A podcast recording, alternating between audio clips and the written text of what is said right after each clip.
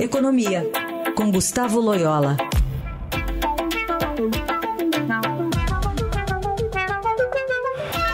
Tudo bem, Loyola? Bom dia. Bom dia.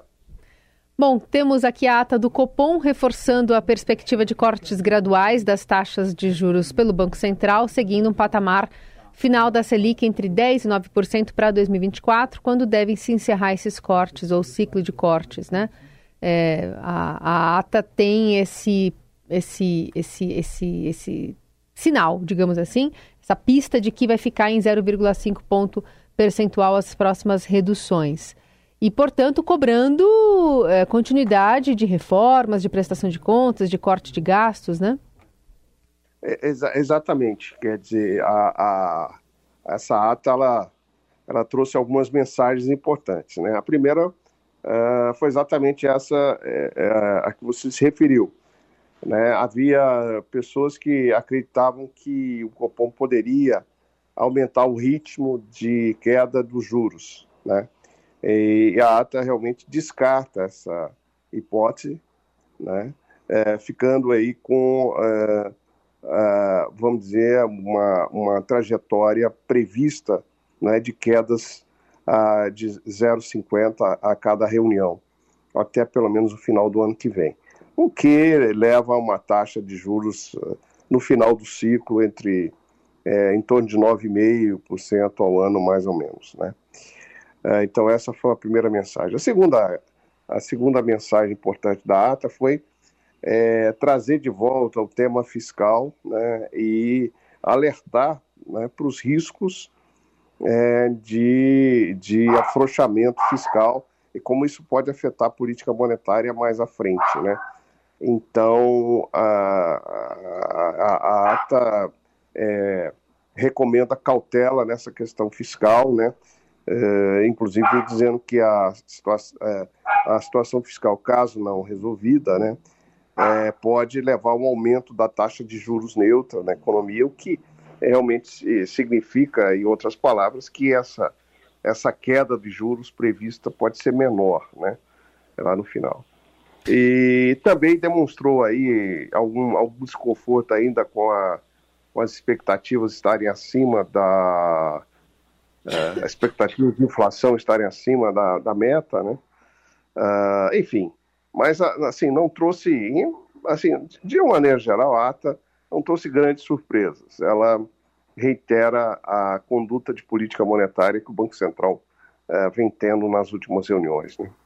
Agora, a ata está vendo então com alguma desconfiança, por exemplo, a tramitação do arcabouço fiscal lá, que está demorando no, no Senado, Loyola, a possibilidade até de se ampliar o, aquela alíquota especial para alguns setores?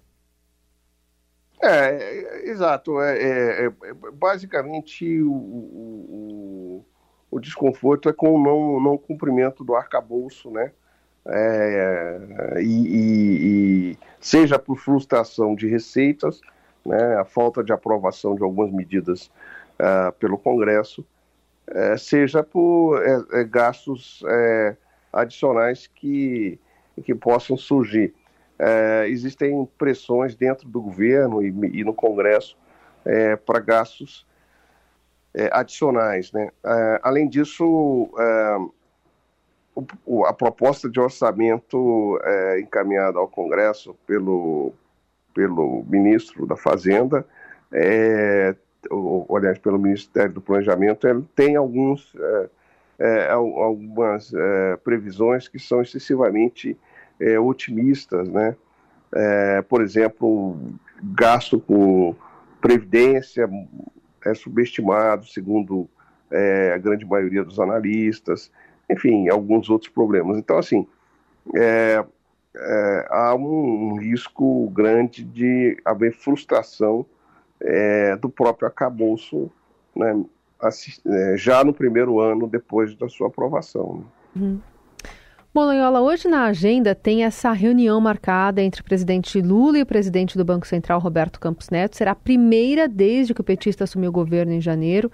Eles já haviam conversado durante a transição, mas ao longo dos últimos dez meses praticamente, a gente viu muitas farpas sendo trocadas, mas especialmente em relação ao presidente Lula, né, com a taxa de juros que estava ali parada é, numa alta e prejudicando algumas, alguns planejamentos do governo. Então, agora, pela articulação aí do ministro da Fazenda, Fernando Haddad, essa reunião deve acontecer mais no, no finzinho da tarde. Como um ex-presidente do Banco Central, o que, que, você imagina que deve sair de conversa ali, hein? Não, é, em primeiro lugar, acho que é importante salientar é, que é um gesto positivo a, a, reunião. O fato de o Banco Central ser autônomo é, não significa que não tenha que ter uma relação é, cordial, republicana com a, o presidente da República, né? que é o primeiro mandatário da nação e, enfim, o responsável último aí pela, pela política econômica. Né? Então, é, é importante ter esse diálogo e é importante que não apenas o presidente do Banco Central entenda né, as políticas públicas, o sentido das políticas públicas, como também é, o presidente da República, os seus ministros entendam o papel do Banco Central, é, respeitem é, é exatamente o Banco Central é, que, que, busca atingir, é, cumprir esse seu papel. O presidente Lula realmente abriu fogo contra o Banco Central de maneira injusta, injustificada e até prejudicial aos próprios interesses do governo, né? E, felizmente, o ministro Haddad tem é, agido como bombeiro e, e, engendrou essa reunião. O que, pode surgir de lá? Eu acho que é uma conversa, basicamente, de, é, de vamos dizer assim, de, de, de é, retorno, de, reiter, de, de, um, de, um, de um diálogo que estava sendo, que estava uh, rompido. Acredito que não, não deva ter é, é, grandes novidades. Provavelmente o presidente vai é, tocar na, na, sua, na, sua, é, na sua tecla aí preferida de, de queda de juros. E o presidente do Banco Central vai colocar as razões do Banco Central, né, pela sua política monetária, eventualmente até falar alguma coisa sobre a política fiscal também. Né? Aproveitando então, ah, lógico que o contexto era outro, a época era outra também, o relacionamento também era outro, mas você lembra assim, tinha, você tinha reuniões com, por exemplo, na época com o presidente Fernando Henrique também para discutir alguma coisa? Sim, tinha bastante, muitas reuniões, eram é, principalmente quando o Banco Central tinha que é, tomar decisões é, importantes, né? É, a gente tinha essas reuniões, é, acompanhado, da maioria das vezes, pelo ministro da Fazenda, o, o que era o, o, Pedro Malan. Né?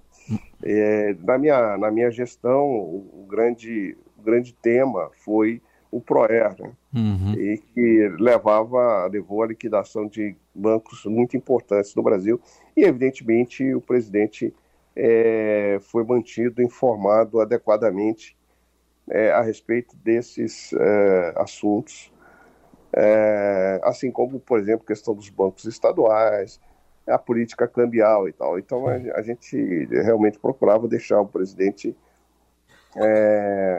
é, é, bem, bem, bem, é, vamos dizer assim, a, informado em relação ao que, o que o Banco Central pretendia fazer, né? Mas, mas o ministro Malan não precisou ser bombeiro, não, né? Não, não, não, precisou. Não, ele, não precisou. Como o Haddad está tendo que ser agora, né? Não, exatamente, exatamente. Muito bom. Leola, obrigada por hoje e até semana que vem. Até semana que vem.